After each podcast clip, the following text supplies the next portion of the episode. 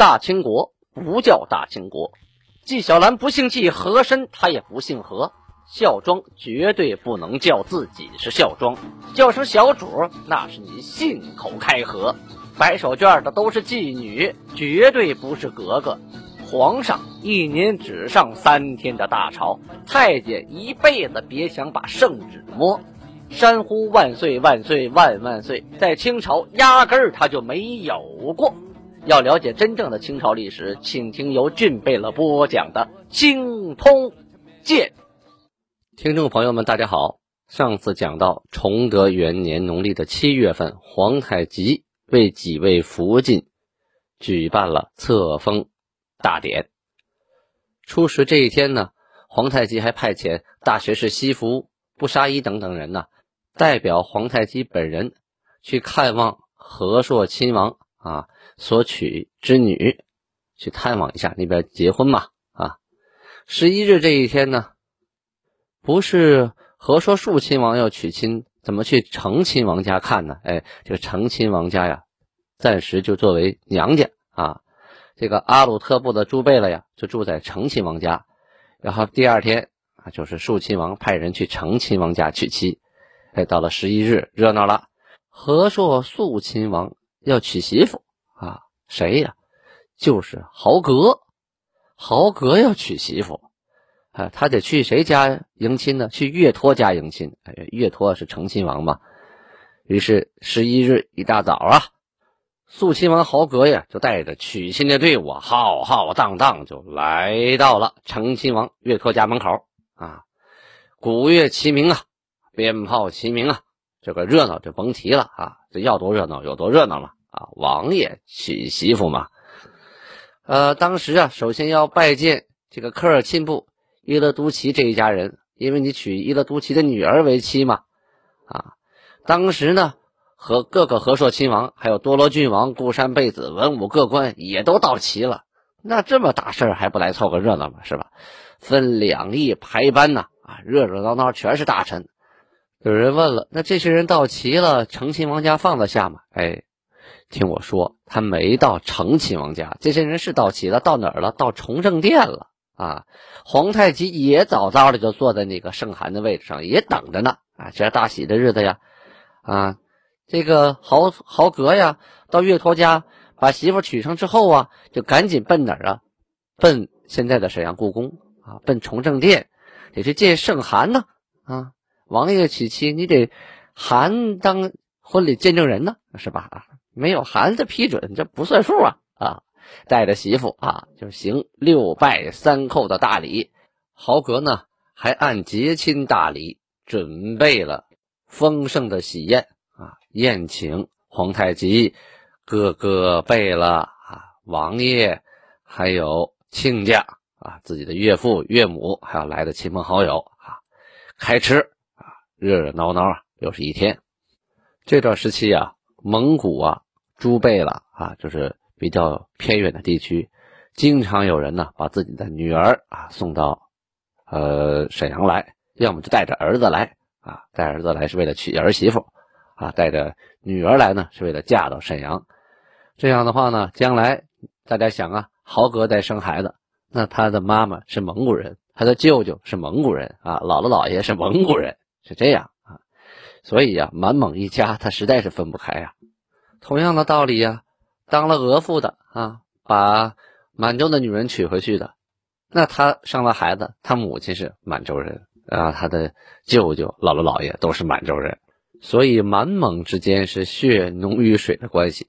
当然，当时满汉通婚的也不少啊。举例的，啊，李永芳，他第一个投降的汉官也当了额驸啊。所以呢，在当时，政治联姻是十分有效的治国手段。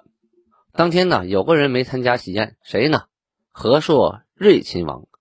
和硕睿亲王是谁呀？多尔衮。这里呢，要提一嘴啊。这个多尔衮呢，他原来叫摩尔根呆庆贝勒。这个摩尔根呢是满语啊，是智慧啊，聪锐。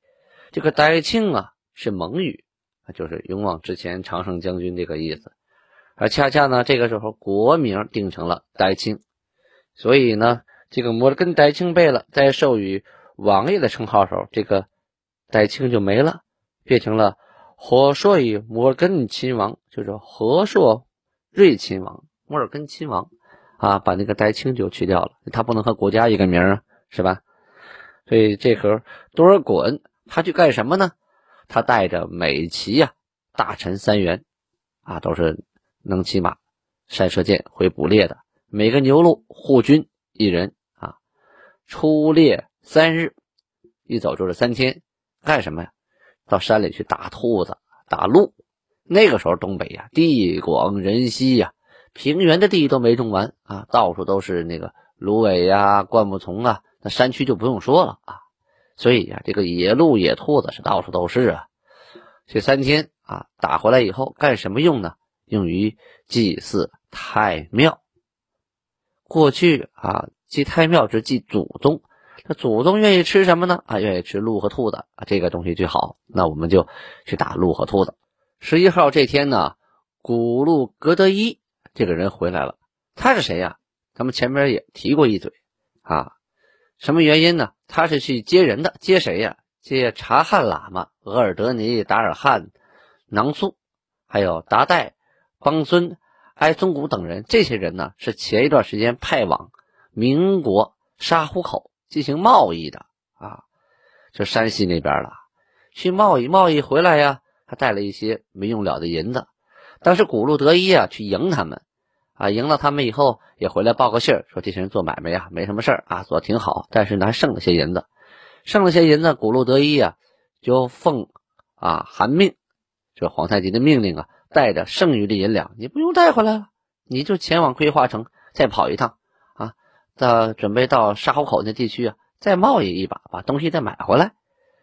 可是呢，当时啊，他听说呀，明朝跟土默特人交易的时候发生了变故，出现了意外情况。什么情况呢？明朝啊，派人过来说，我要赏你们土默特部啊，你们平常啊安分守己，也不捣乱，你们过来领赏吧。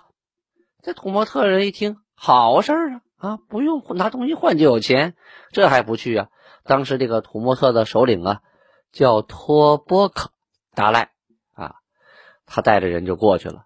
刚到那儿准备领赏，哈，正美呢，四面是伏兵四起呀，也二话不说，跟你讲什么道理啊？上来就是一顿弓箭炮火招呼啊，这些人全都惨死在明朝的国境之内啊，就上了当了，给你骗过来，把你首领都给灭了。你玩这一套，这实在是不讲道义啊！这古路得一啊，听人说了这件事儿，害怕了，这不开玩笑吗？这哪是贸易啊，这是玩命啊，送命去了！我不能重蹈土默特的覆辙呀！于是呢，就带着剩下的银两啊和商人回到了盛京沈阳，向韩汇报了此事。农历的七月十四这一天呐，皇太极把大学士西服、纲林、范文成等。啊，叫到跟前，这里呀，我要稍加说明一下，在俊贝勒讲的时候啊，有时候称他为皇太极啊，有的时候称他为圣汗，为什么不叫他皇帝呢？哎，在当时的典籍当中啊，就是档案当中啊，当时记录的是宽温仁圣汗，并没有称皇帝啊，他的称呼还是按汗来取的。满语呢是国新恩车华俩孙的恩多林个汗啊，就是翻译过来宽温仁圣汗啊，所以我呢叫这个别嘴，有的时候我就叫他圣汗，那个很多档案上也直接简称圣汗，有的时候我叫他呃皇太极，大家一听就清楚了。那我叫他皇帝就不符合当时情况啊，但是后人的书中经常把他书称为皇帝，那是因为后人按后人的习惯来写的啊。同时呢，呃，清中后期呀，很多人编写前期档案的时候呢，也是为了体现皇太极的地位，他应该和中原皇帝平起平坐了，所以称他为皇帝。其实当时他并没有自称为皇帝啊。说白了呢，这个皇帝呀，是中原汉人地区的叫法，最高统帅的叫法，而这个汗呢，是蒙古和女真的叫法。此时此刻刚建立的代清国呀。它的国土范围主要就是蒙古和女真地区，所以才叫汗，是更合理的啊。好，书归正传啊，这个皇太极对这几个人说什么呢？说当初啊，科尔沁部土谢图额驸啊，有一匹名马啊，这匹马太棒了，日行千里，夜走八百呀，是人见人爱，取了个名字叫杭爱啊。当时我听说这事儿啊。啊，我们金国要拿十副盔甲跟他换这匹马，对方没同意。你看看，十副盔甲都没同意啊。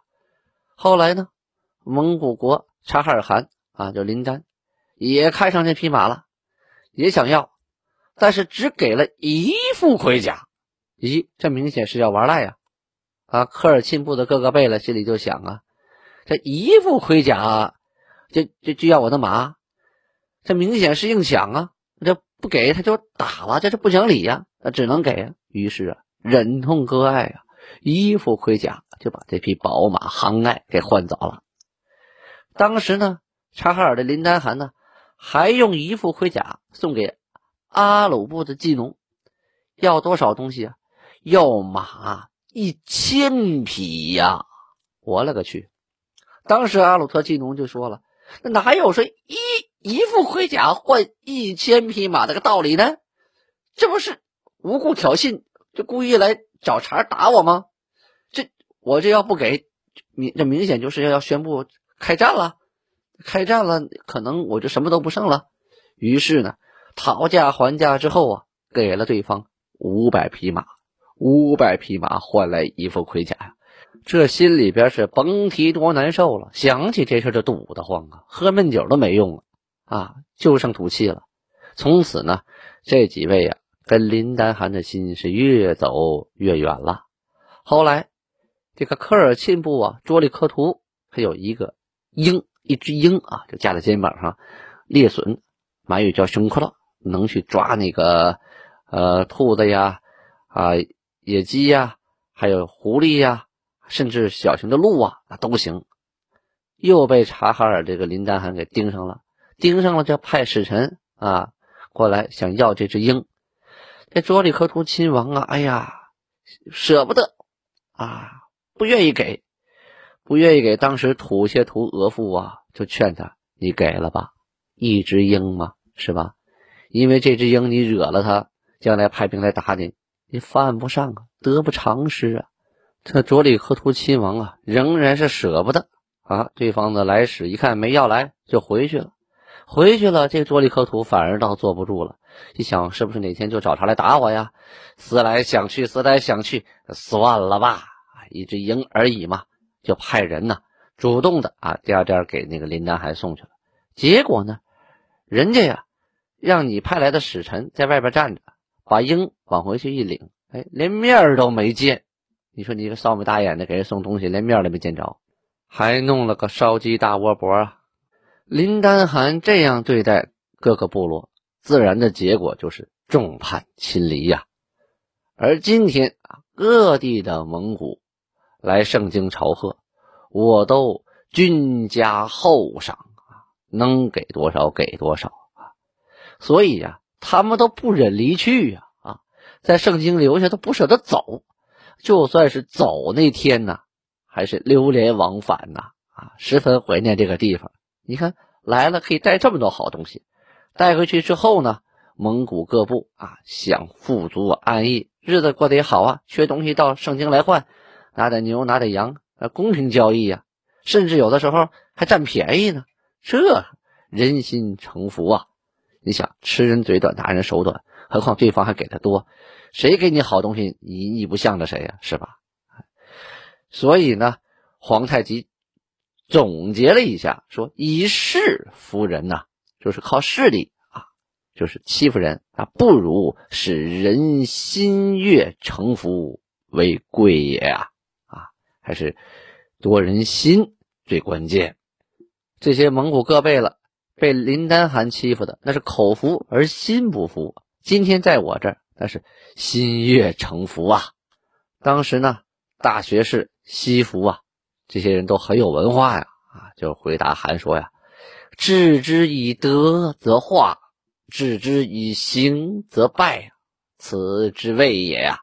这什么意思？就是用德啊去教化，去统治四方，哎，就可以潜移默化的得到良好的治理。如果置之以刑呢？靠刑罚，靠武力，那早晚会因失民心而一败涂地呀，就是这个道理啊。看样子呀，皇太极对他自己这个政策呀十分满意啊，又是联姻，又是赏东西，又是公平交易，啊，弄得蒙古诸部都臣服于啊这个新起的这个代清国，所以呢，他跟大学士几个人就沟通交流，说说自己的得意之作啊，大家也觉得皇太极这么做靠谱，有道理。咱们刚才讲了民国那边诱杀土木特的事儿。而代清国这边啊，陆续啊一直在派着啊经商的人往那边走呢，于是赶紧派人快马加鞭的，啪啪啪啪带着那个书信啊，是皇太极啊谕诺木图等人。这诺木图啊，就是这一波经商的头领，就告诉他呀，是六月二十五日啊，民国啊托辞给赏，把土木特部的托布克达赖啊骗到他们的地方都给杀了啊。当时是大同出兵啊。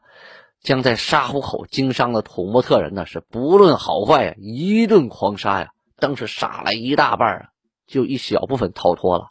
这土默特人呢，啊，是一半在民国，一半在土默特啊。在民国呢，很多都在沙湖口啊。这事儿要是让沙湖口人知道了，他们一定会转告给土木特人。所以这个民国呀，不见得啊会让沙湖口人知道。可能会封锁消息，可能会突然出兵啊，袭击沙湖口的土木特人。所以你们呐，去沙湖口那边经商啊，一定要多加防范啊。但是呢，如果可以贸易，那一切贸易事宜仍然按照以前的规矩去办理，多加小心而已啊。写这封信呢，就是提个醒，让他知道啊，前边的情况有变化，并不像想象的那么一帆风顺。万一你搅进去了，哎呀，吃了大亏，犯不上啊！七月十七号这一天，兵部下了令，啊，按皇太极的指示，派遣蒙古衙门的各大臣呐，回老家，往各路去调兵啊。盛寒预约呀，将出师往征大明国，要打一家伙！外藩的蒙古各贝勒，每一旗出兵一百，按所约会地点。与大军会合，那个时候路途遥远呐，想调兵啊，从你派出人去那边收到信息，准备好再走过来，这才有一段时间呢啊，咱别着急，后边慢慢讲。其实呢，这个新成立的代清国啊，一直都派着部队啊，对明朝的边境进行骚扰，就没停过。十九号这天呢，出征民国的多罗武英郡王还有多罗饶于贝勒。就派国史院的罗硕，还有比贴士扎苏卡前来报信啊，汇报一下前方的战况。这武英郡王和多罗饶于贝勒都是谁呀？多罗武英郡王呢是阿基格，满语叫阿基格，意思是小的意思啊。是多罗巴图鲁郡王，这是满语的叫法。这个多罗呀，就是道理、礼仪、规矩、政权、政体、业绩等等的意思啊。他这个多罗呢，是在活硕啊排名之下。这个活硕啊是八方的方，一个地方啊一个角落这个意思。呃，这里这个还有阿巴泰台吉啊，阿巴泰台吉啊就是多罗巴彦贝勒。这个巴彦是满语富裕的意思，所以汉字呢就译成了富饶的饶，激情有余的余啊，饶于贝勒这么个意思啊。这里呀，阿基格带着这个，呃，阿巴泰呀，两个人去扰民国呀，这有一个很重要的历史史实事件啊，要提一下，就是叫阿基格掠民事件木牌档。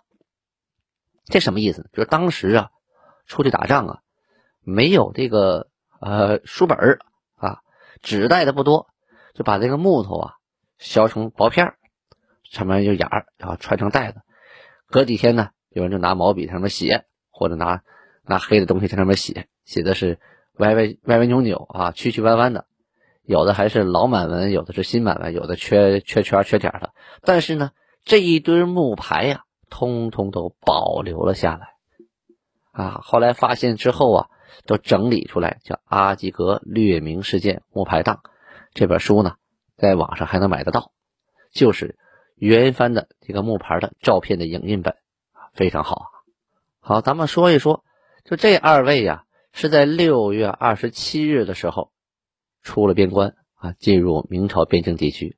当时两黄旗呢是从巴彦德木那个地方进的，两白旗、整蓝旗是从昆都那个地方，两红旗、镶蓝旗呢是从大巴彦那个地方。进边以后的第八天呢，他们各路就在延庆州会师了，就是今天北京的延庆啊。这延庆和离八达岭可就不远了啊！这延庆可就离北京城也不远了。但是当时呢，明人啊早就已经有探马，知道你说你这个大部队来了，所以事先呢已经通知了地方，抓的人也就不多。很多人呢就跑到了山里边，藏到山谷里呀，藏到山洞里呀，让你逮不着。这戴清国的部队呀，他大部分都是山里长大的，对山的环境自然是很熟悉了啊。一顿搜山呢，又逮出不少人来，都可集中到城里啊。但是人数呢并不多，同时呢抢到的东西财物啊也甚少。为什么呢？他到过这些地方啊，都已经是凋敝破败啊，就是穷的，你这没什么东西了。所以呢，也没得到什么福祸啊。你打仗目的是什么？就是抢人抢东西。你这人也不多啊，抢的东西也不多。原打算呢把这点人给送回来。可是呢，又担心你说兵派少了吧，路上遇到问题怎么办？被人劫了呢，或者他们反了跑了呢？可是兵派多了的呢，就分我的兵士啊，影响我的实力，所以干脆人也不多，我们就未曾借送啊，就原地在城里就给看起来了。但是对所俘获之人呢，进行统一审理，挨个审的时候，发现了原来名人呐。早就做好了对付戴清国的打算。好，咱们明天接着说。